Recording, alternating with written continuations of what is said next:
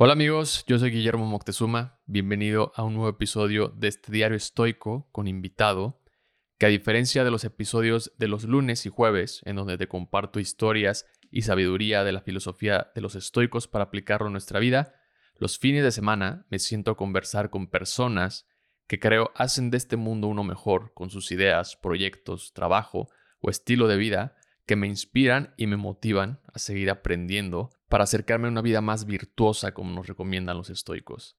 El episodio de hoy es muy especial para mí, es uno de los mayores tesoros que tengo y me siento muy agradecido y privilegiado de tenerlo. El invitado de hoy es mi abuelo. Quienes me siguen de hace tiempo, con las fallas de origen, mi otro podcast, tal vez ya escucharon el episodio y lo recordarán porque lo grabé el 21 de junio del 2021 en un fin de semana que visité a mi abuelo en su rancho.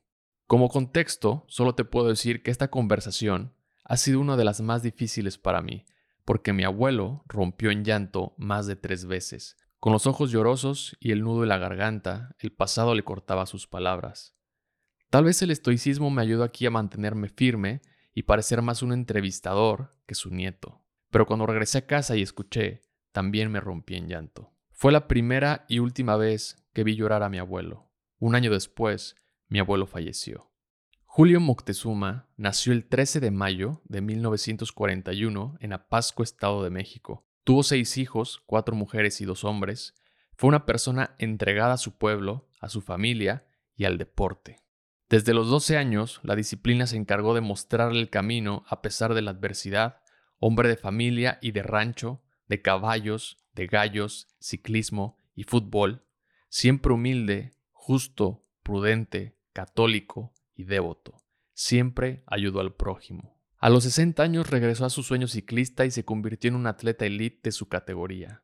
Fue campeón nacional y campeón panamericano a los 72 años. Su espíritu competitivo y disciplinado lo llevaron a soñar con el Mundial de Ciclismo, pero la adversidad se le atravesó por última vez. Se hizo dos operaciones de columna para poder continuar su sueño en el Mundial de España, pero el destino le dio una ruta diferente. Su pueblo lo despidió como ni siquiera él se hubiera imaginado. Yo me despedí un año antes, aquella tarde en su rancho. Aquella tarde en donde hablamos de las virtudes de un buen hombre, de cómo ser un buen padre, de sus errores y su filosofía de vida. Mi abuelo es la persona a quien más le he visto tener el carácter y las virtudes de un estoico. Hoy a mi abuelo lo recuerdan tal y como me dijo que le gustaría ser recordado, como un ejemplo, un ejemplo que trascenderá en el tiempo y que seguramente más de una vez vendré a escuchar su sabiduría en esta conversación.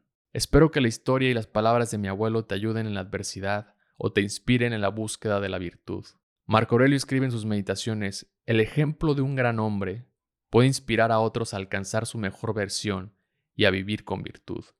Un gran hombre es aquel que no solo busca su propio bienestar, sino que trabaja por el bien común y el beneficio de toda la humanidad. A continuación, una conversación con un gran hombre. ¿Cuál es tu nombre? Socorro Julio Moctezuma Nieto. ¿Cuántos años tienes? 80 años, nací el 13 de mayo de 1941. ¿Cuántos hermanos tiene, tienes a tu vista? Tuve cinco hermanos y tres hermanas, éramos ocho. Yo era el, el sexto. El sexto. Ok. Naciste en Napasco, Estado de México. Aquí pasaste toda tu vida. Aquí he pasado la mayor de mi vida. Okay. ¿Y cómo fue tu infancia? Mi infancia fue, pues yo pienso que fue una, una vida muy buena, aunque por ejemplo, este, pues eh, deporte y todo eso, yo eh, jugué todavía con pelotas de papel, de cartón, hacíamos pelotas para jugar fútbol. ¿Y económicamente cómo fue tu vida en la infancia? Pues eh, bien, porque mi madre y mi padre se preocuparon siempre por nosotros. ¿A qué se dedicaba tu papá? Mi padre era gambosino, él era, explotaba minas. ¿Y tu mamá? Mi mamá pues le ayudaba en el comercio, mi madre fue una persona siempre de mucho comercio, ella trabajaba bastante porque cuando faltó mi padre yo tenía como unos 12 años y, y este, y mi madre nos sacó adelante. Es muy duro recordar para mí, ¿Cuánto? Tenías 12 años cuando falleció tu papá. Sí, así es. Y después de que, de, que fallece, tus hermanos y tú de cierta manera se encargan de la familia, ¿no? De, tus hermanas y de todo. ¿Cómo, cómo fue esa transición? Pues eh, el mayor de mis hermanos pues, se dedicaron a trabajar. Creo yo que de ellos y mi padre, yo tuve un ejemplo muy grande que ellos muy trabajadores. Y ahí fue donde, por ejemplo, nosotros comenzamos. ¿En qué momento eh, te das cuenta que, que, quieres seguir el ejemplo de tu papá en las minas? Pues eh, a mí su negocio de mi padre siempre me gustó, aunque mi madre me quería retirar. Yo seguía con la idea de seguir el negocio de mi padre. Y no me arrepiento porque a mí me fue bastante bien. Yo nunca tuve fracasos en las minas, porque ya tenía yo la experiencia que, que mi padre me había dejado con eso hiciste todo tu patrimonio, eh, básicamente, o sea, de, de, tu trabajo de las minas, le vendiste material a Hacemos a Pasco, ¿cómo fue? sí, ya después empecé a crecer más en la cosa de los minerales y ya pude venderle a las cementeras, a las caleras aquí en mi pueblo. Eres una de las personas eh, aquí en el pueblo que más la gente más quiere y la gente más admira me he dado cuenta también a veces que hay mucha gente que te busca para pedir consejos y, apoyo. Eh, ¿De dónde viene eso? O sea, ¿por qué? ¿A raíz de qué la gente viene contigo y no con el presidente municipal? Bueno, es que mi padre así era. Él este, así fue. Y yo creo que de su vida de él me quedó la experiencia de él. De, de llevar con la gente, o sea, de, de tratar con la gente en realidad. Sí, he aprendido en la vida y Dios me ha socorrido que lo más grande de un ser humano es ayudar al, prójimo, aunque no recibas nada de ellos ni nada, pero eso es, hay que, así me enseñó mi madre, mi padre, y así he sido mi vida. ¿Cómo entra el deporte en tu vida? ¿Has sido una persona, y, esto eh, la verdad es que te, te, admiro muchísimo por esto porque el deporte siempre estuvo ahí. Eh, cuando, era, cuando era niño y cuando, estuvimos en la etapa del fútbol, yo me acuerdo que estabas ahí, hicimos el, el, equipo, formaste el equipo, diste casi todo por ese equipo de fútbol. Eh, pero ¿de dónde viene esto? O sea, ¿de dónde, de dónde viene el deporte?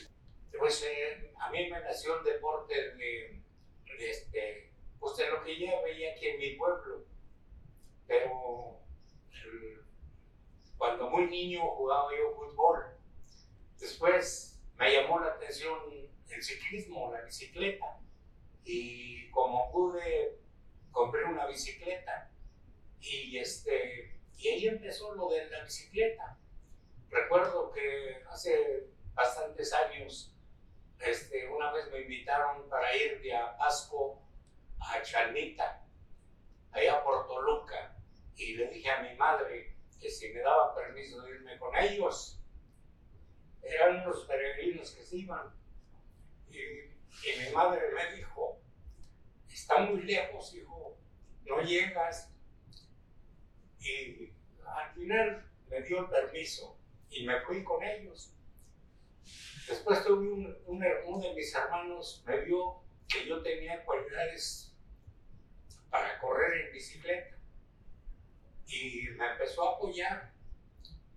Y así fue como, pues me empezó a gustar la bicicleta más de el fútbol y me dediqué a, a, la bicicleta. ¿Cuántos tenías ahí? ¿Cuántos años? Este, pues tenía ahí unos 19, 18 años. Y, y cuando tu mamá te dice que no te vayas y que está muy lejos, eh, o sea, en tu cabeza ¿qué pasaba por tu cabeza en ese momento? O sea, querías, ¿por qué querías llegar? O sea, ¿de dónde te nacía esta parte de la competencia al final de cuentas? Pues yo, yo, yo quería ir para ver qué, tal vez para ver qué se sentía caminar tantos kilómetros en un día. Recuerdo que salimos a las 2 de la mañana de mi pueblo y llegamos a Charma como a las 10 de la noche. Ya íbamos caminando por las veredas en el cerro. Y entonces a partir de ahí O sea, ¿qué fue lo que te llamó la atención del ciclismo? Pues que, pues no, pues yo creo que lo que me llamó la atención fue el esfuerzo que yo hice para llegar allá. Y, y ahí empezó, ahí empezó el ciclismo para mí. O sea, para ti el, el hecho de poner a prueba tu cuerpo, eh, digamos que esa adrenalina es la que te llamaba. Pues, eh, pues sí, me, me, gustaba, y ahí me, me, gustaba la bicicleta.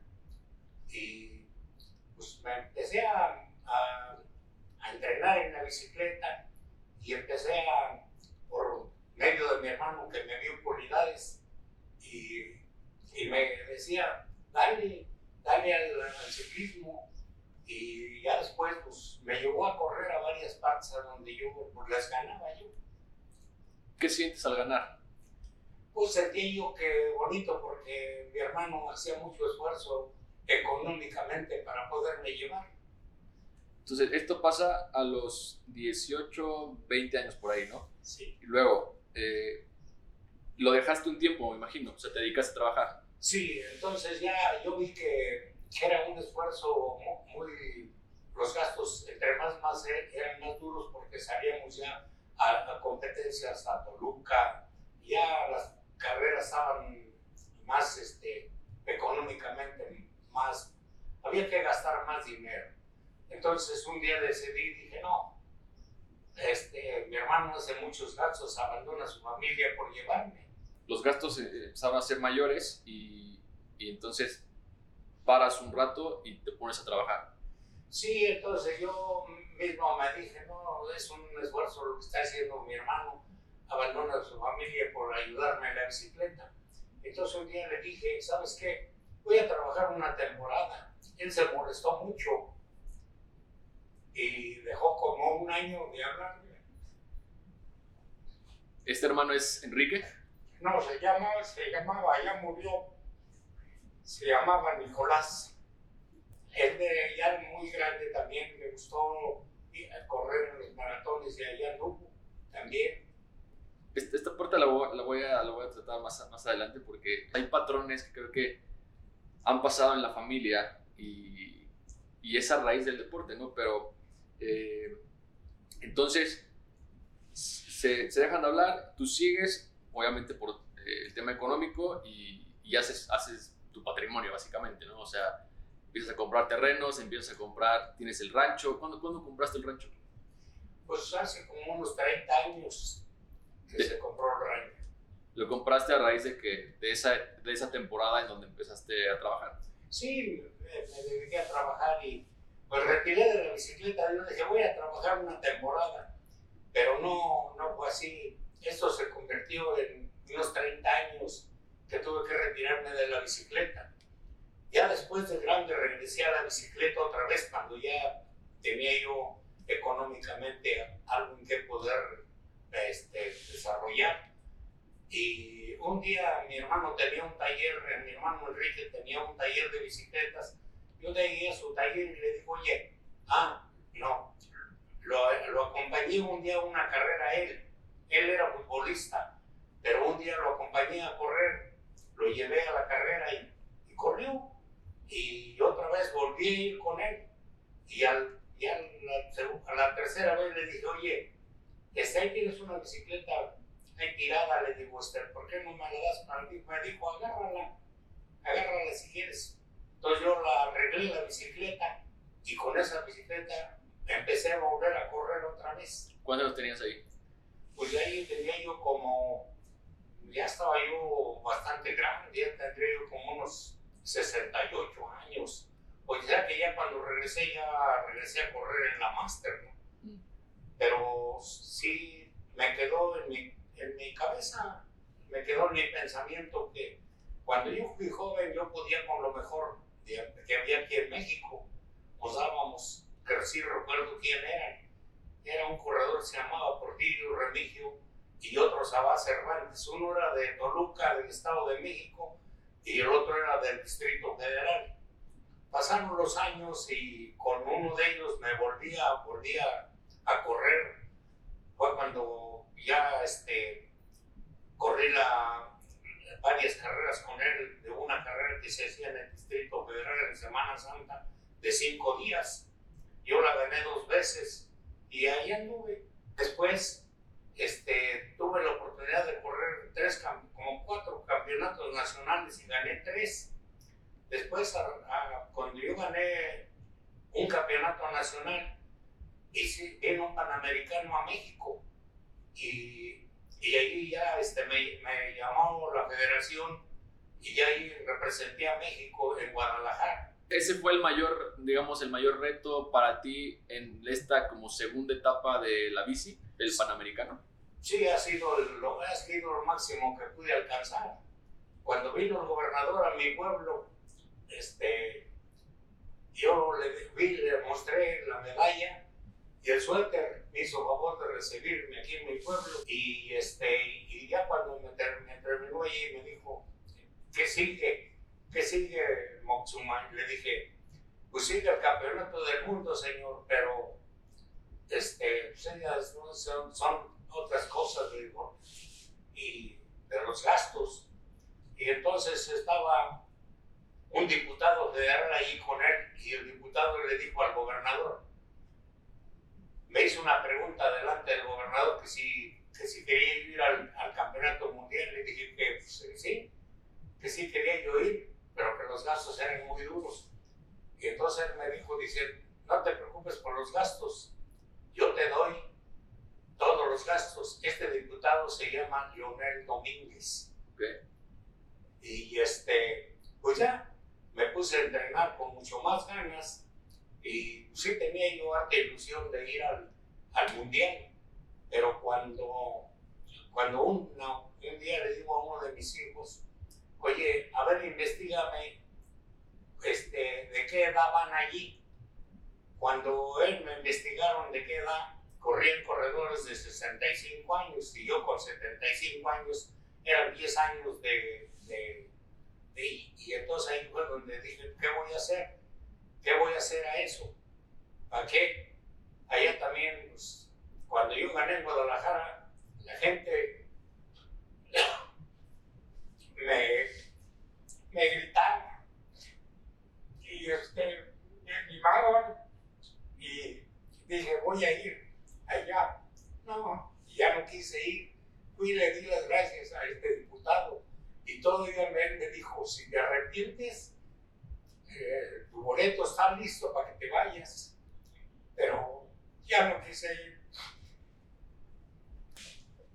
¿qué es para ti la competencia? ¿Por qué? ¿Cuál es? O sea, ¿de dónde sacas esta parte? Porque al final es un deporte que, o sea, sí es de equipo y puedes tener, eh, vaya, tu equipo, pero al final el motor, pues eres tú, ¿no? O sea, es tu cuerpo, es tu mente.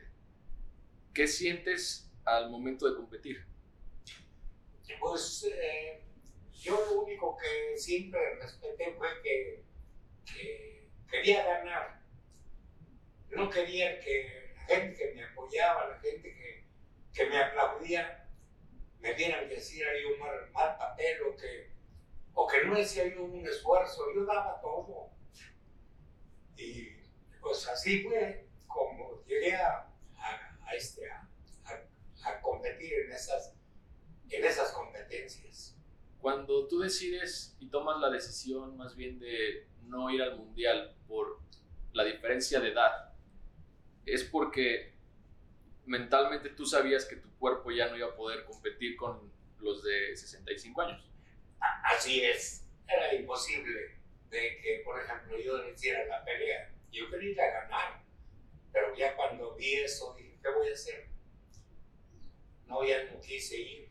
Una persona por ahí me dijo, qué bueno que eres honesto y que si sabes que no vas a hacer nada, pues que no hiciste a esta persona que te iba a apoyar en gastar porque te fueras nomás como a pasear.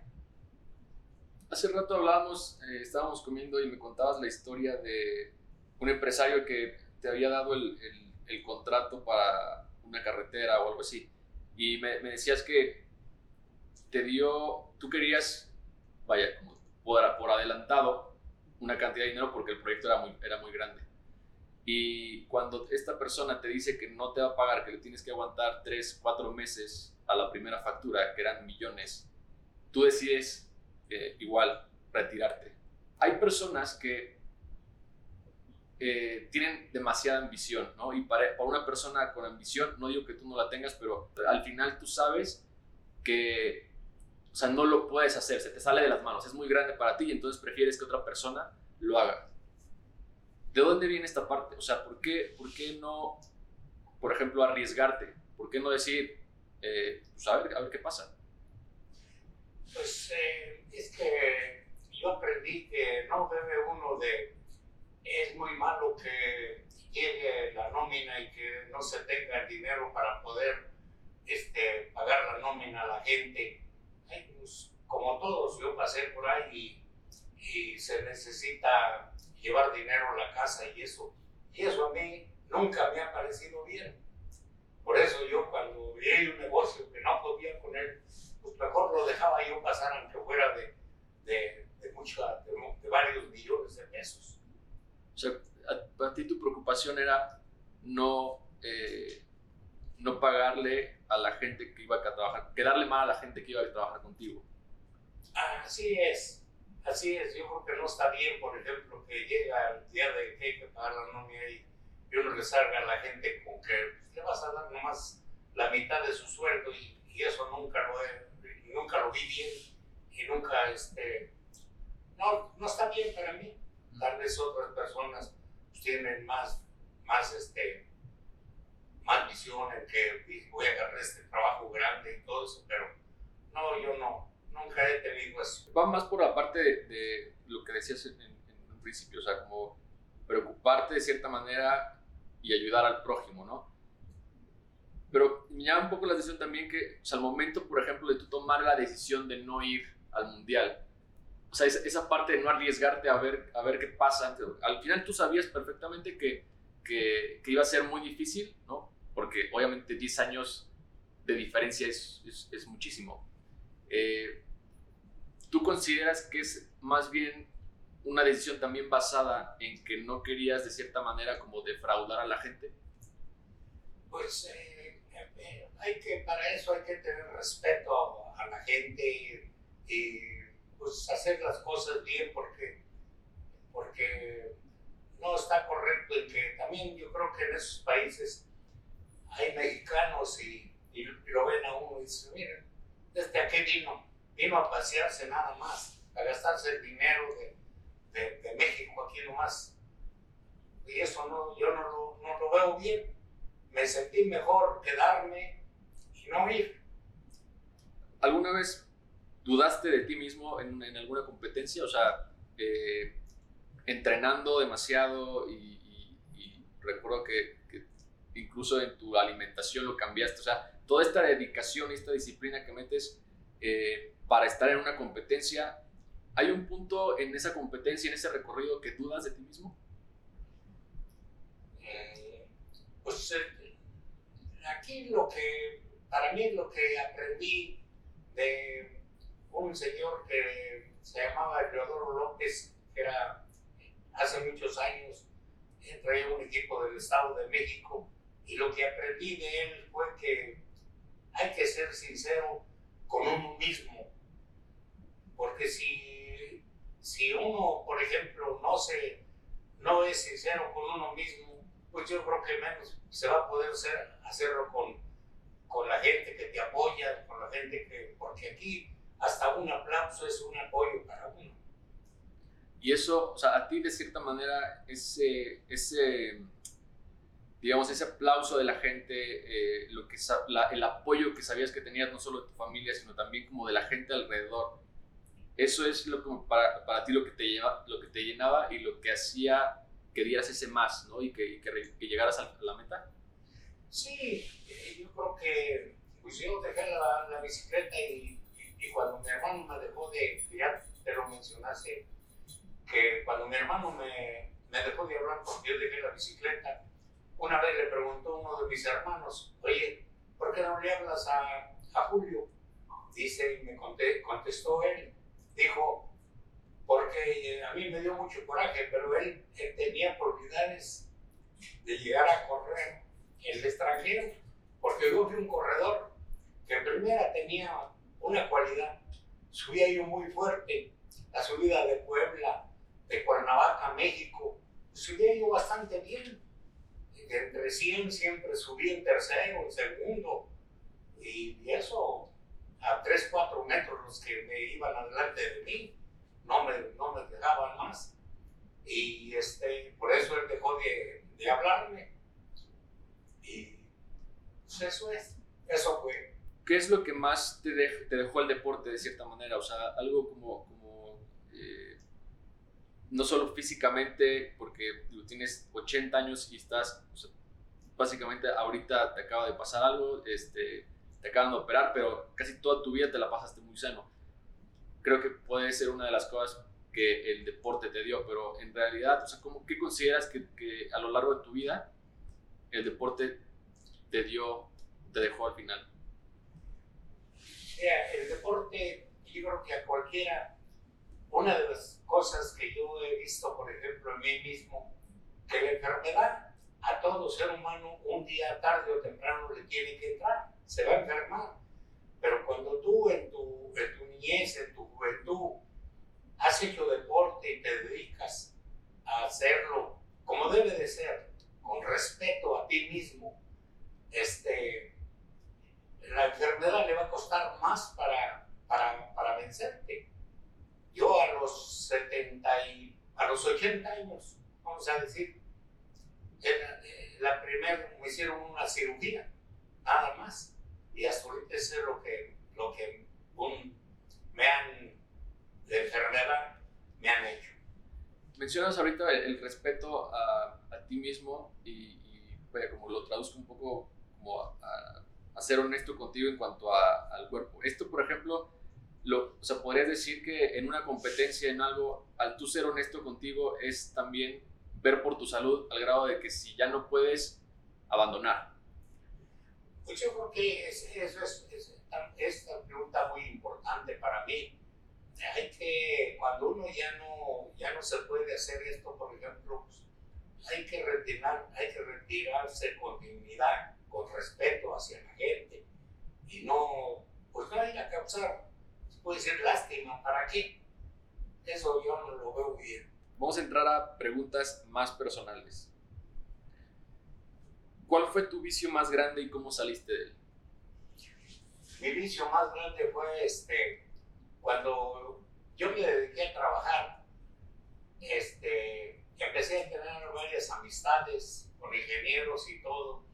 Y no digo que a ellos les gustaban o que alguna vez me dijeron, vete a tomar mucho más. No, yo tomé con ellos, tomaba por gusto, tomaba por esto, pero sí, el vicio estuvo a punto de, este, de dominarme, pero le doy gracias a Dios que, pues, comentándome Dios nuestro Señor, porque eso siempre lo he tenido, este, pude salir también de ese vicio.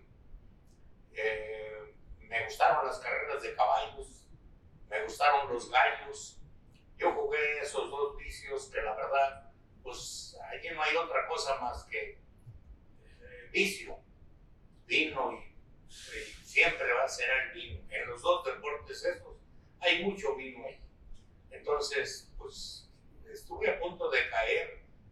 No solamente pienso yo que hay que decir lo bueno que uno ha sido, hay que también reconocer en uno mismo que pues comete uno errores grandes. Yo tomé bastante, bastante. Y pues vuelvo a decirlo, con la disciplina mía y primero con la ayuda de Dios nuestro Señor, y, este, y yo pues, pude salir de eso. Fue cuando regresé otra vez a la bicicleta, pero yo ya había tomado bastante. ¿Cuándo fue el momento en el que decides dejar de tomar? Eh, fue un día que ya yo solo, este, ya no traía yo amigo, venía yo solo y, me dieron ganas de ir a la cantina por tomar, por tomar. Y entonces allí en la cantina yo mismo me dije, pues, ¿qué me, qué está, qué me, qué me está pasando? Ya no llevaba amigo, ya no quien me invitara, yo solo me metí a la cantina a, a tomar. Y entonces ahí pues, me arrepentí, le pedí a Dios que me ayudara. Recuerdo, saqué un billete, pagué el trago que me habían servido y agarré y me salí. Y desde entonces, pues ahorita tengo unos 25 años o más de no tomar. ¿Qué fue lo peor que te hizo hacer el alcohol? Pues perdí también un tiempo con mi familia. Este, yo creo que mi familia sufría bastante porque, pues al ver que uno anda, anda este, tomando, siempre ellos se preocupan mucho. Este, yo tuve 80 compadres de bautizo, entonces, pues la tomadera ya, yo no era un, tomador de cantina, casi fui un tomador social porque me invitaba un compadre, me invitaba y que vente, que compadre, que porque este, tu va a cumplir años y que es el santo de tu comadre y es el santo mío.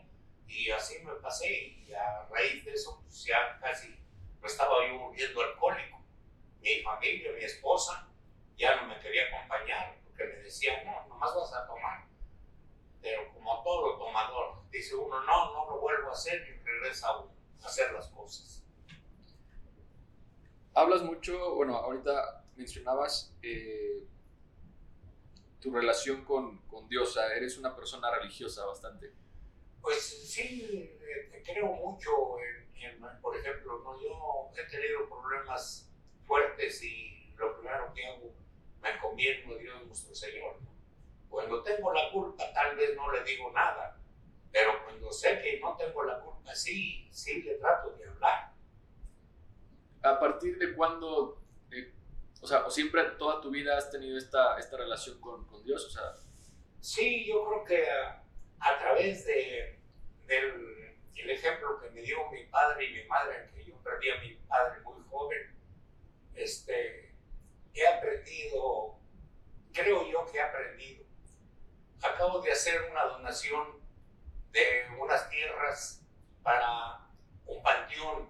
¿Por qué le di ese terreno a esta gente? Una donación di porque ellos tienen que caminar aproximadamente unos, unos 10, 15 kilómetros para, para enterrar a, sus seres queridos. Pero, y, este, y ya está. Después veo que hace falta que a ese mismo barrio le hace falta una escuela. Y hice una donación. De, el panteón tiene cuatro hectáreas y la escuela tiene tres hectáreas. Y también por escrito ante un notario y todo eso, les hice esa donación a esta gente. ¿Por qué lo hago? Porque, pues yo siento que, que la gente de, de hoy, el que no está preparado, que no tiene estudio y todo eso, se sufre mucho. Y entonces, pues ese ha sido mi lema este apoyo y este eh, amor hacia el prójimo viene de, de, la religión, al ser, al ser este, devoto de tu día a día con, con Dios. O sea, es una parte de, que ahí, de, ahí la sacas. Pues eh, yo creo que sí. Yo pienso que Dios nuestro Señor a cada ser humano le da la inteligencia y le da lo que le toca. Claro, hay que luchar, hay que trabajar como debe de ser. Para mí, yo digo, el que es honesto, lo admiro cuando es rico, pero a la gente que, que friega al país y a todo eso, esa gente no merece ni mencionarla. ¿Cuál es eh, tu, tu, forma de, de, de agradecer? Te levantas y lo primero que haces es rezas en un altar que tienes y te duerme y antes de dormirte rezas en ese altar. Para ti, ¿qué es esa parte? O sea, ¿cómo, cómo conectas con eso? Pues yo creo que esas son cosas que a cada ser humano le van haciendo y pues para mí siempre ha sido bueno porque mi padre, mi madre, mis hermanos, mis nietos, todos, yo los veo que, que que este, llevan esos mismos ideales. A mí me da gusto que uno de mis nietos llegue a una iglesia, pues vamos, voy con él a presionarme y todo eso. Y yo no le dije, él agarró y fue y compró una veladora y fue y la puso allí en, el altar. Ahí se la dejó prendida, Dios nuestro Señor. Y yo al verlo, pues la verdad, me, me quedo, me sorprende su acción de él.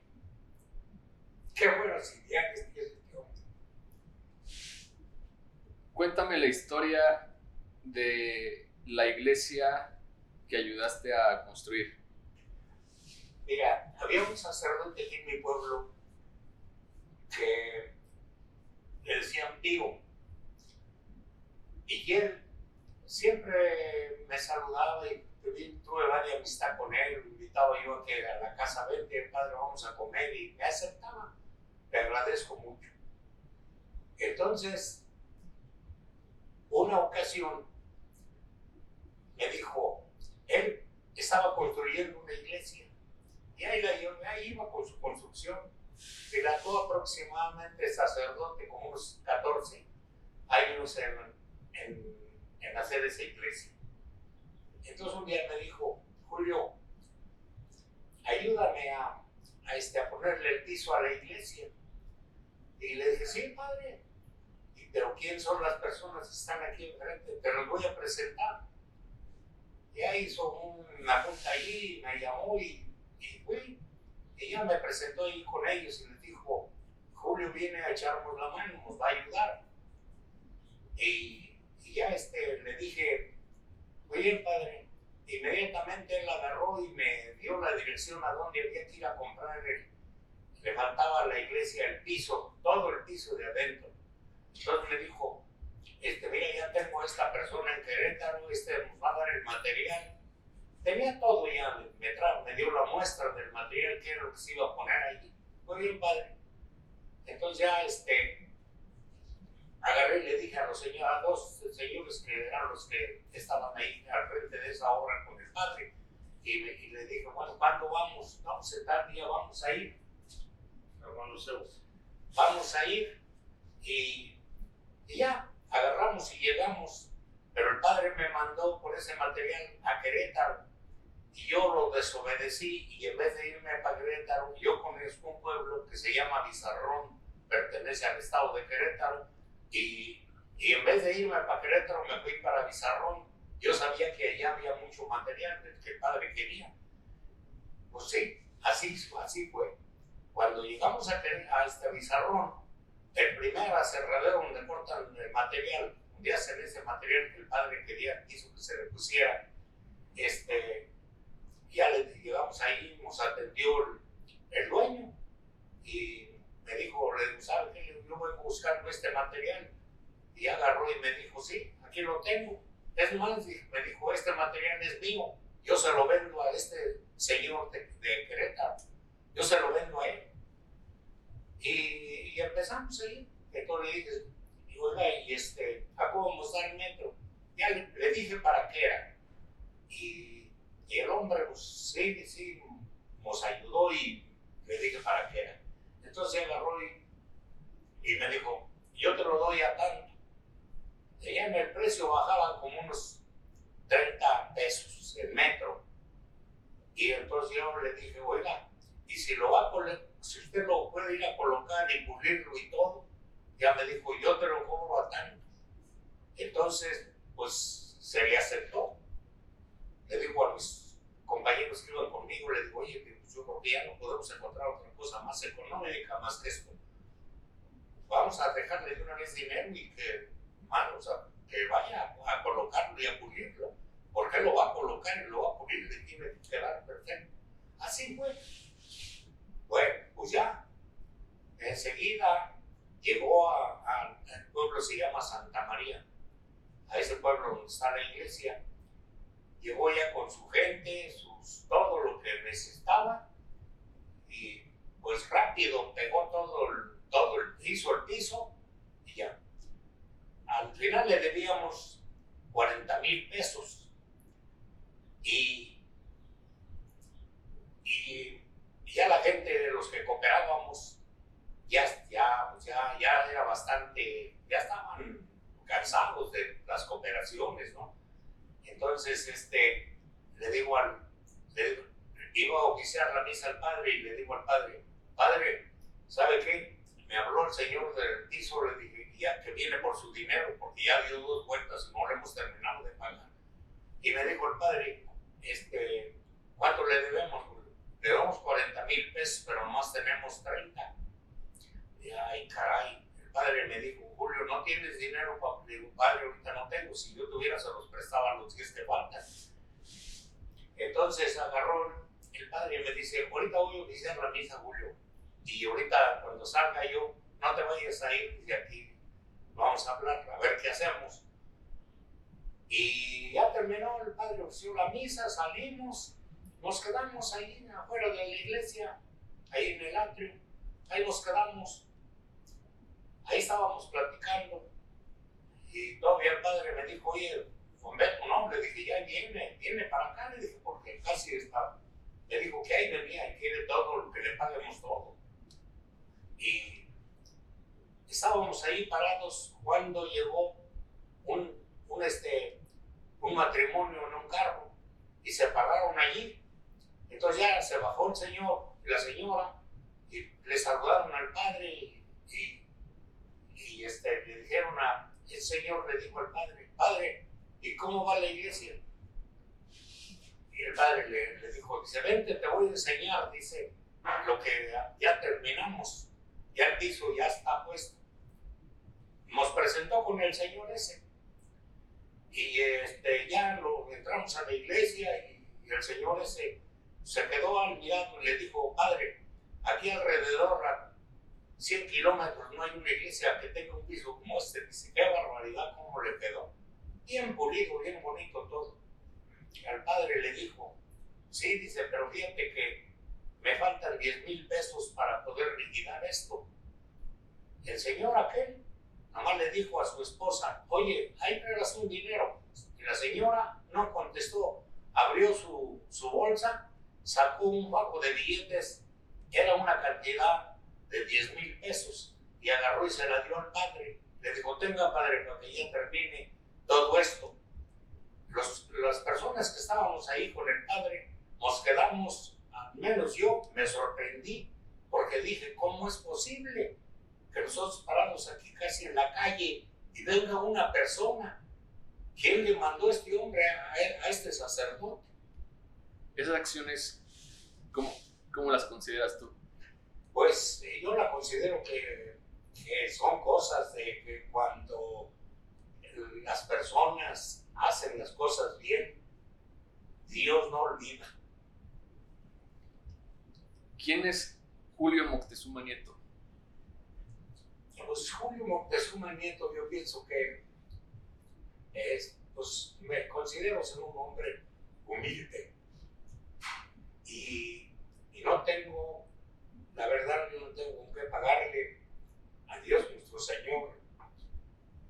La sabiduría que me dio, la, no mucha inteligencia porque este, tuve muy poca preparación, este, eh, no es vergüenza decirlo, pero apenas hice leer y escribir, pero este, he tenido una familia que la verdad, este, una familia excelente. No, no tengo miedo yo de nada, porque este, mis hijos, mis nietos, todos, todos ven por mí. Y cuando yo necesito algo, ahí están. Ahí están, pero sin mandarlos yo llamar ni nada. Ahorita una de mis hijas me dio una sorpresa muy grande. Llegó y traía un carro y me dijo, papá, ten este carro. Y ese he sido yo. ¿Cuál consideras que es tu más grande cualidad? Ayudar al ser humano, para mí. Cuando uno ayuda al ser humano, yo creo que más adelante, porque yo no he tenido enfermedades muy fuertes, pero yo creo que ayudar al ser humano es otra cosa en la vida. Cuando menos si le pega uno un cáncer o una enfermedad muy fuerte y todo eso, pues el que se va, se va tranquilo y nada más. ¿Qué cualidad admiras más en una persona? Pues yo para mí sus cualidades más grandes que hay en una persona es la humildad. ¿Para ti qué es la humildad? Pues pues es este, comportarse bien con, con el prójimo, y aunque sea rico o pobre o peleonero o borracho o lo que sea, pues hay que tenerlo porque pues, es un ser humano con todos los defectos que tenemos todos. Somos seres humanos. Cuéntame, ¿cuáles fueron tus más grandes fracasos? Pues mi, mi más grandes fracasos, yo pienso que uno de los más grandes que tuve es este, haber tomado. Ok. Y ya, ya, ya, me contaste cómo, cómo saliste de ahí. Eh, ¿Algún otro que te haya marcado? ¿Otro fracaso? Pues eh, sí, hay, hay, hay, fracasos que, por ejemplo, a través del alcohol hay veces eh, por ahí con la gente uno, este, hay problemas. Yo, yo pienso que eso no está bien, es completamente mal. ¿Alguna vez te sentiste muy triste o solo en alguna etapa de tu vida? Pues cuando murió mi padre y mi madre. ¿Y en ese momento y cómo saliste adelante? Pues, pues hay, la, sí que el tiempo me fue, me fue, entendiendo que era un, mi madre era un, mi padre son seres humanos y tarde o temprano se tienen que morir. ¿Cómo has superado la, la adversidad? A veces cuando la vida te puso eh, algunos obstáculos, ¿cómo, cómo has superado esa, esa, parte? ¿Cómo te mentalizas? Pues eh, para mí siempre ha sido una de lo más que yo creo que lo más ha sido encomendarme a Dios nuestro Señor y pues pedirle que, que le dé a uno inteligencia para poderse comportar con el ser humano ¿Cuántos años llevas de casado? Llevo 55 años de casado. ¿Y por qué crees que, que a veces llega a fallar un, matrimonio, una pareja? Bueno, yo creo que aquí, para mí hay una cosa, el comportamiento de, de, de un matrimonio no nomás es de una sola persona, es de dos personas y después vienen los hijos y ya es más. Pero si de esas dos personas este, no hay buen entendimiento en lo bueno y en lo malo, pues eh, no va a funcionar nunca. Eso no va a funcionar. Pero cuando hay entendimiento y, este, hay voluntad de las dos personas, pues yo creo que hasta la vida se hace más, menos dura sean las cosas son mejores. Por ejemplo, yo hace poco, por medio del deporte, me, me, este, me entrevistó la televisión y me dijeron, quien me hizo el reportaje me dijo, Monchuma, ¿quién te patrocina la cementera, la escalera? ¿Quién te patrocina de aquí de los, de los industriales? Le dije, nadie. ¿Cómo que nadie? Entonces, ¿quién te patrocina? me patrocina mi señora, le dije, porque ella es la que, la que, yo creo que sin ella, yo no hubiera llegado en el deporte a donde yo llegué, porque ella siempre se preocupó en, en la alimentación y todo. Y pues es cuando más uno se siente comprometido a poder responder como debe de ser y tratar de ser honesto y y llevar una vida como debe de ser. ¿Cuáles consideras que fueron tus errores como padre? Mis errores como padre, eh, uno que recuerdo que me empezaron a, a gustar los camiones, trailers, y compré unos trailers y, mis hijos se ilusionaron bastante con esos carros y este y pues ese es uno de mis errores, que no, nunca nos hubiera yo permitido que se anduvieran subiendo a los carros o que salieran de la escuela y agarraban y en vez de irse a la casa se iban con el tráiler, ahí pasaban la escuela y se pegaban y ya se iban con él. Ese pienso que fue uno de mis errores. A mis hijos, yo a todos, bendice Dios, tuve económicamente para poderles dar escuela. Tuve una hija en, de Monterrey y y la verdad, por ejemplo, ¿no?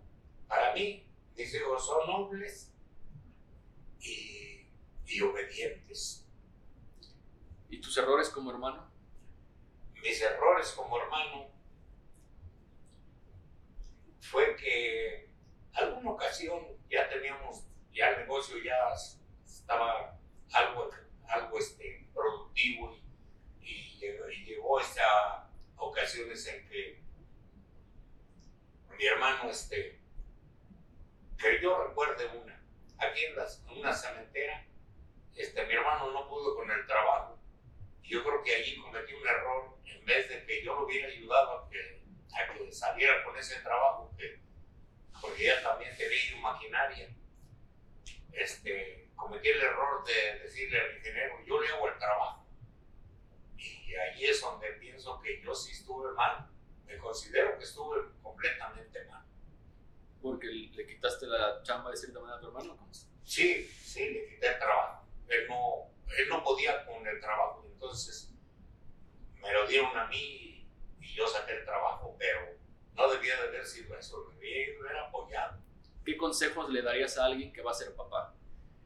Pues yo lo, que le podía decir a una persona que, que, este, que va a ser papá, que, que primero que tenga un comportamiento bien y que si va a ser un papá, procure ser un agente responsable. Porque, por ejemplo, esta criatura que va a llegar no tiene ningún, él no, no, tiene por qué este, sufrir, por qué pagar, por qué esas cosas. Entonces, si al rato por ahí queda abandonado y todo eso es lo que yo tampoco no veo bien. ¿Cómo logras mantener una familia unida? Pues una familia unida yo creo que pues debe de ser, por ejemplo, para mantener una familia unida, es ser, ser noble con toda la familia. Yo, por ejemplo, tengo mis hermanos y entre mi familia empezamos a hacer unas reuniones y llegamos a juntarnos de toda la familia hasta 400 personas. Los gastos los hacíamos, a nadie hacíamos menos. El que podía llevar lo que pudiera llevar y si no podía llevar, que no llevara nada, pero que estuviera ahí con nosotros. Y así ha sido. Ya mis hermanos ya se fueron, pero este, ya más sobramos tres, una mujer y dos hombres. Y todavía si Dios nos presta vida, lo vamos a intentar otra vez de poder reunir a la familia. Y aunque los gastos, pues hay veces al que le toca, si a mi hermano le toca en Guadalajara, pues ella tiene que ceder sus gastos, pero no la dejamos sola, sino que pues le ayudamos lo más que podemos entre los que puedan y los que no, de todas maneras ahí estamos. Esta convivencia con, con, tus hermanos ¿de dónde viene? ¿Viene desde, desde que fallece tu papá o se los inculcó tu, mamá? ¿De dónde viene? Yo creo que viene de mi madre, porque ya había sido mi padre. Mi madre, de aquí de, del pueblo, salía una peregrinación el 21 de marzo caminando a, a la villita, a, a la Ciudad de México. Entonces, yo recuerdo que una vez mi madre fuimos a México y compró fruta, compró naranjas, compró sandía, compró este, para darle a la gente. Entonces, este, dice, llévame, hijo, aquí a medio camino, a donde pasaba la gente, donde iba la prevención, ahí tenían que pasar. Y mi mamá ya llevaba su fruta. Y, y allí agarró y sacó una mesa que llevábamos y la puso en la orilla de la carretera y la gente iba pasando y iba agarrando su fruta. Les partió las naranjas, todo para que se pudieran comer de todo ellos allí, rápido. Y se nos dio. Y yo hasta le dije, mamá, pero ¿quién te va a aceptar esta fruta? Tú déjame, hijo, dice, vamos a ver. Puso su mesa, le digo, se acabó toditita la fruta que llevó. Y de ahí a mí me nació ese ejemplo no se lo olvidan a nadie. ¿Hay algo que te hubiera gustado hacer de joven? Pues, eh, pues no, no. Nunca me ha llamado a mí la política, nunca me ha llamado la atención, ¿no?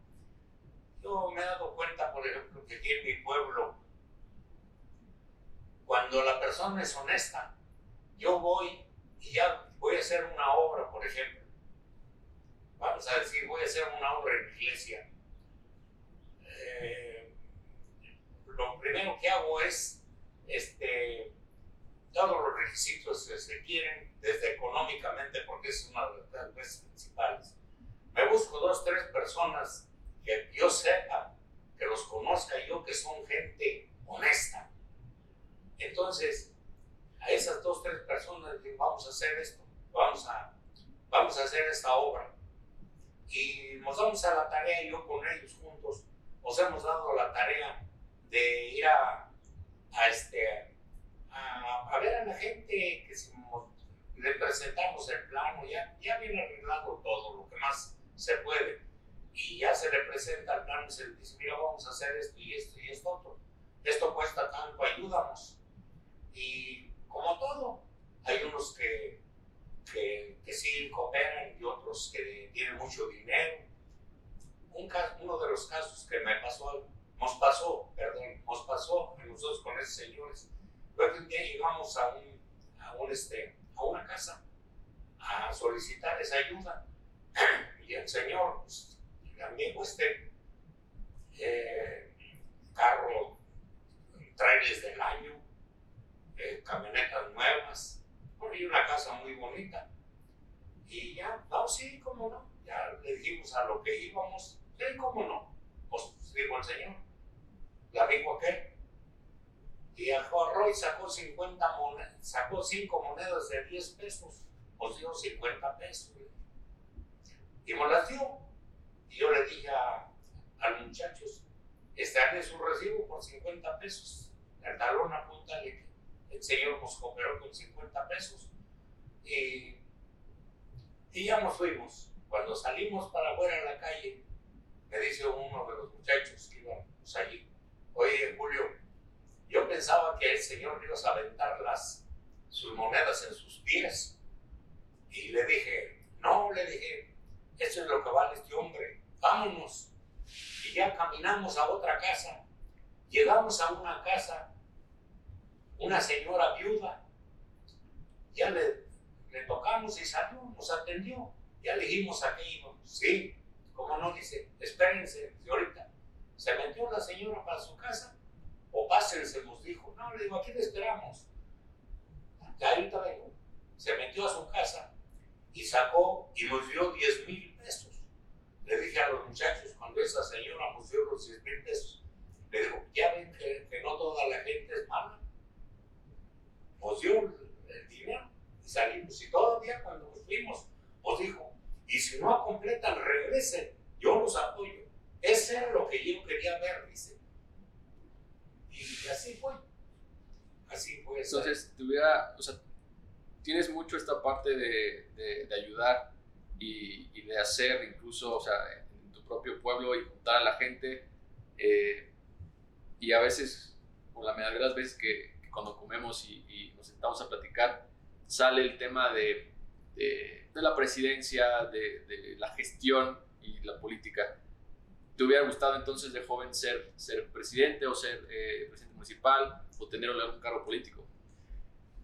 Eh, mira, cuando cuando yo estaba más joven, un hermano mío que se llamaba Nicolás, que fue el que me apoyó a la bici, este, él se lanzó a la presidencia, pero tuve la suerte de que, por ejemplo, yo llegué a ir a Toluca a las, para meter papeles a Toluca, que urgían meterlos allá. A las 12 de la noche, una de la mañana, ahí iba yo otra persona yo que me acompañaba. Y, y tocó, me tocó ver un caso que me dejó completamente decepcionado con la política. ¿Cuál fue? Que aquí llegaron dos personas, uno defendiendo a mi hermano, uno por hermano y el otro por el otro candidato. Y aquí se desgarra se querían pelear. Bueno, hicieron un circo, pero bien hecho. Esos, esas personas. ¿Cuál fue mi sorpresa? Que llegando a Toluca le digo al, al, amigo que iba conmigo, le digo, oye, vente, vamos a tomarnos un café. Nos metimos a ese restaurante y ya estaban ahí. Entonces yo los conocí le dije al mesero, siéntame en esa mesa, por favor, cerca. Me sentaron, me sentaron ahí y escuché todo lo que le dije. ¿Cuánto te dieron a ti? Dice, pues a mí nomás me dieron 5 mil pesos y a, y a ti. A mí me dieron 7. Y ahí me di cuenta que, por ejemplo, la verdad, la política es una cosa completamente mala. Hay dos, para mí hay dos tipos de política. Una es esa. La otra es que si tú le haces un favor a tu vecino, a tu amigo, a tu pariente, ¿cuál? Se le está tiene una criatura mala, pero no tiene carro. Pero yo tengo dos carros. Y viene conmigo y me pide el carro. Sí, llévatelo, te llevo. Si no sabes, yo te llevo. Vamos a tratar de salvar a, tu familia. Y, y, así, así va. Pero hay una, cosa que yo me di cuenta también, que ese político que va a ir a la presidencia no me quiere, no le caigo, pero nada, no me quiere para nada. Entonces, sus, los que andan con él en la política ahí para su campaña le dicen, oye, vamos a ver a fulano de tal, es que ese señor jala gente. ¿Por qué le jala uno la gente?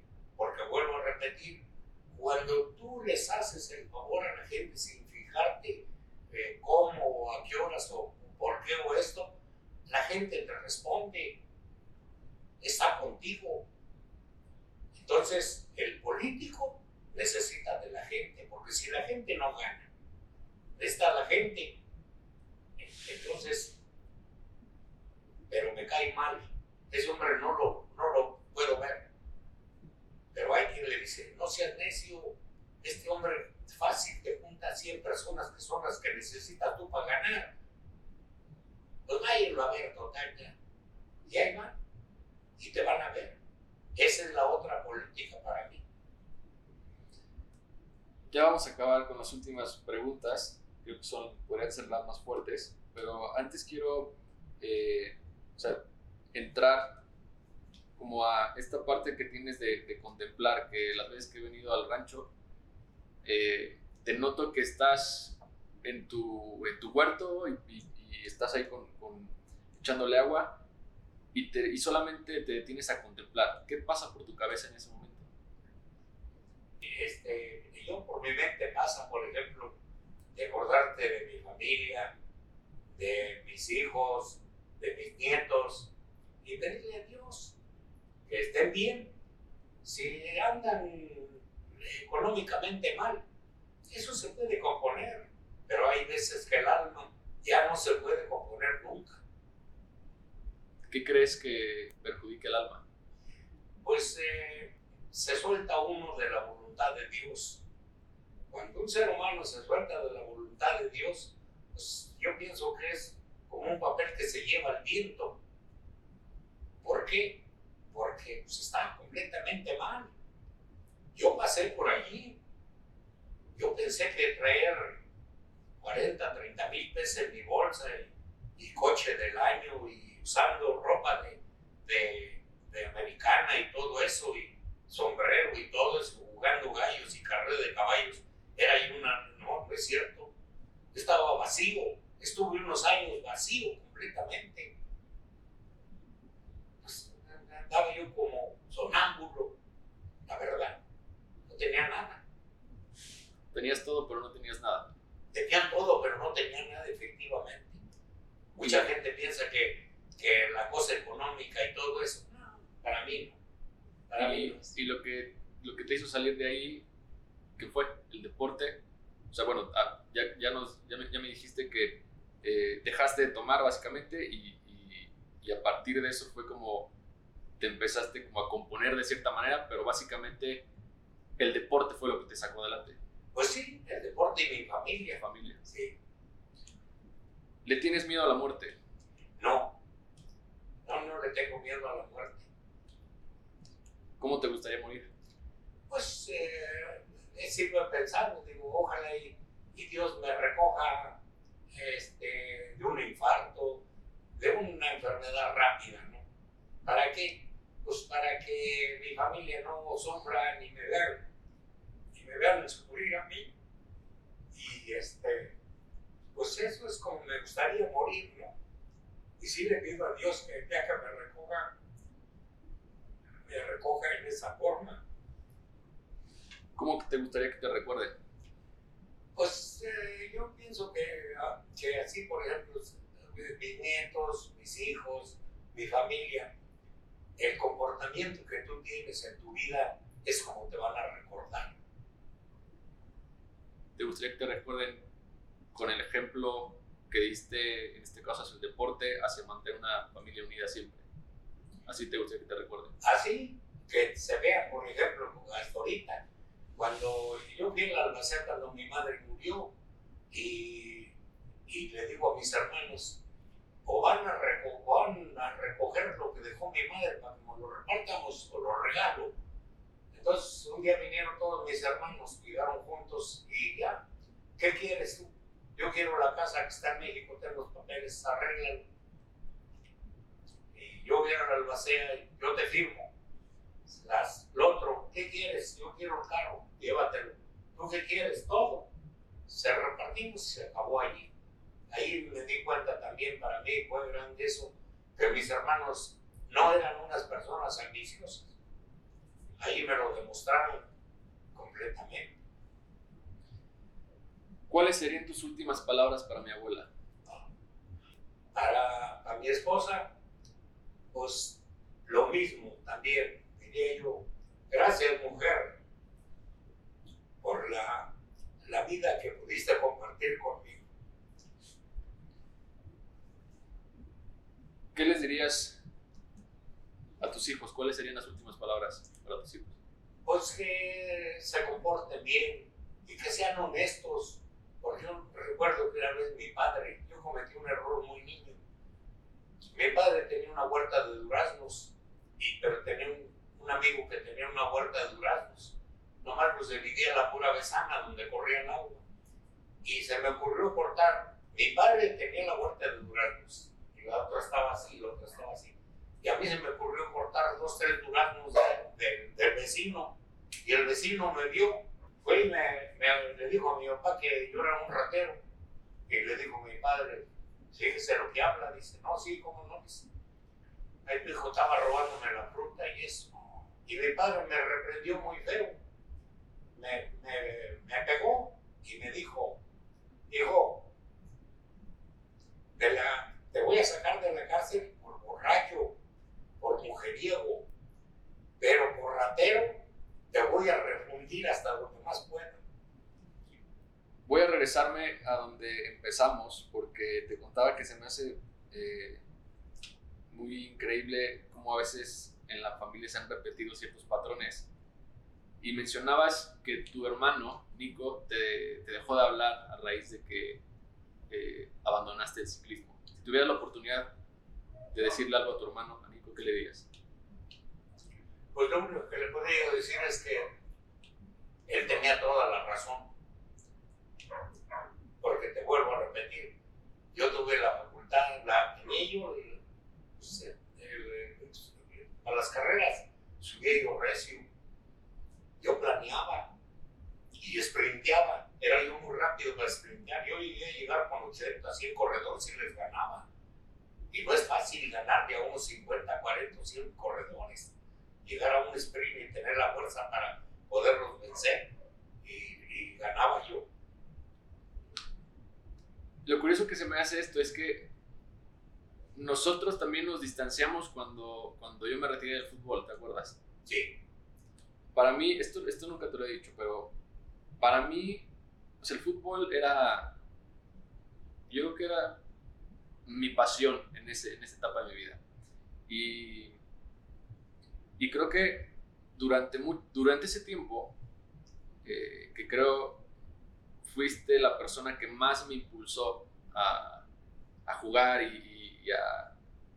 Vaya, querías, querías que fuera profesional, ¿no? O sea, mi carrera veíamos que para allá iba, ¿no? Y aparte teníamos el equipo y éramos muy buenos. Pero para mí llegó un punto en el que yo ya no lo empecé a disfrutar. Porque yo sentí que me, pusiste mucho, como mucha presión, como, mucho, como, como, que me lanzabas mucho los reflectores. Y no sé si te acuerdas, pero a mí era el único el, al que, o sea, de todos los primos que jugaban, eh, era el único que, al que me decías, aquí quédate, ¿te acuerdas? Aquí quédate, aquí te va a caer el balón, aquí esto, aquí lo, ¿te acuerdas de eso?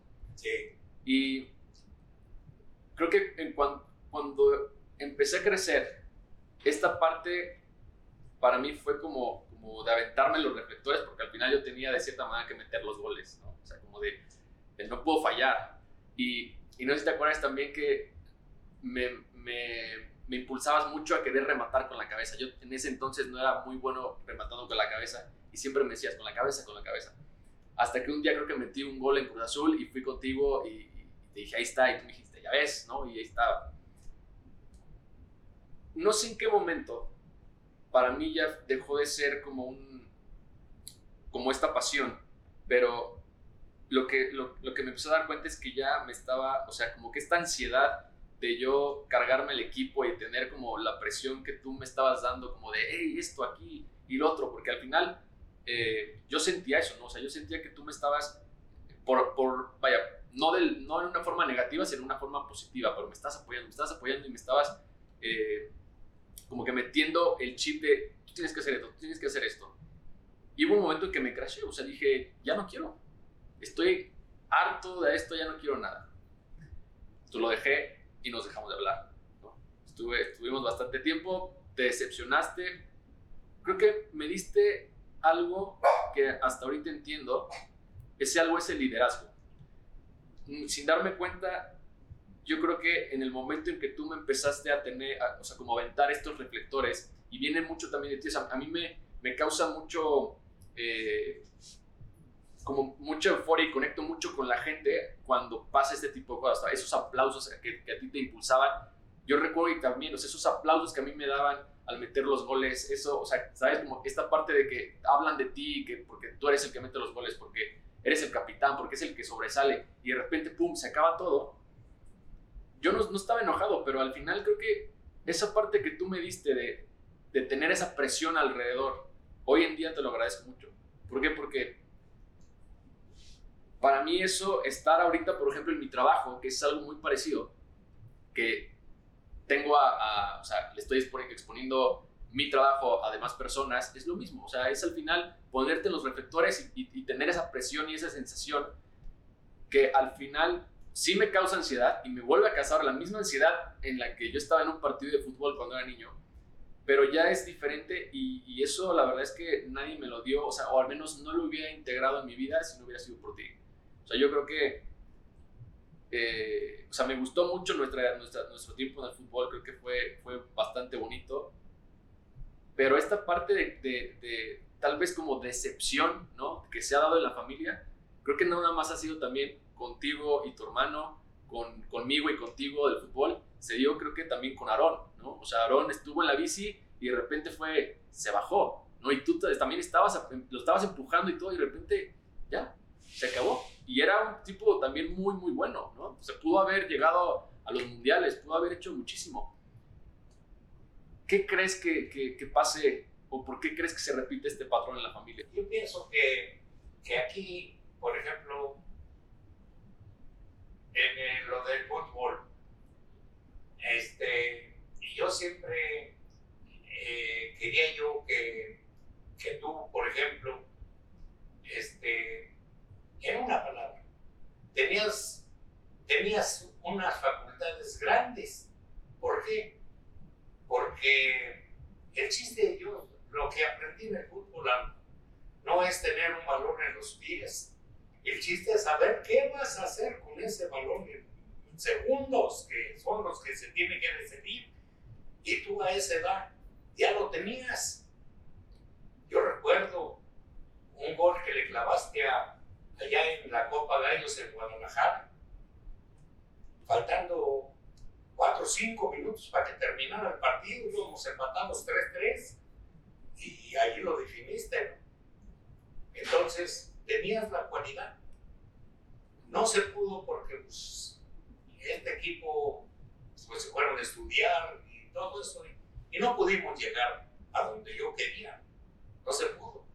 Yo dije, bueno, no tengo el dinero, no hay la cosa económica para poder llegar, que, que el equipo sea grande en la tercera división o algo así por el estilo, pero dije, pero uno de estos sí tiene que llegar. Me enfocaba yo hacia mí, me enfocaba yo hacia dar, porque ustedes tenían las cualidades siendo unos niños. Ahí está lo que yo este, me basado. Yo también recuerdo mucho ese gol. Creo que es el recuerdo más bonito que tengo de, fútbol, ese gol de, de Guadalajara.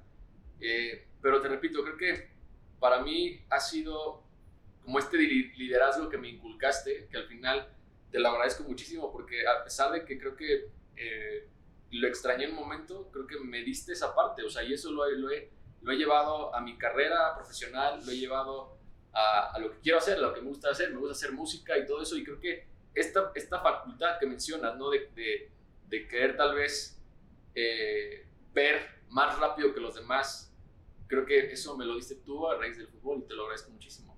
Pues, en el fútbol, la verdad, tengo muchos recuerdos, tuve muchos recuerdos de ustedes, ¿no? Porque, ¿por qué? Porque fueron unas, unos niños disciplinados y, este, y aparte de eso, con un, con, yo considero que, por ejemplo, cuando vimos la Copa Gallos, enfrentarse a equipos que pertenecen al Guadalajara, al Atlas, eh, al Monterrey, no es fácil. Ellos eran una institución. ¿Y ustedes de dónde iban? De un pueblo. Entonces no era fácil. Pero yo siempre he dicho, pues aquellos tenían más técnica, pero estos tenían más garra. Ustedes siempre tuvieron una garra tremenda, ¿no? Entregaban hasta, hasta lo último. Y eso era lo que nos hacía grandes a ustedes. Muy bien.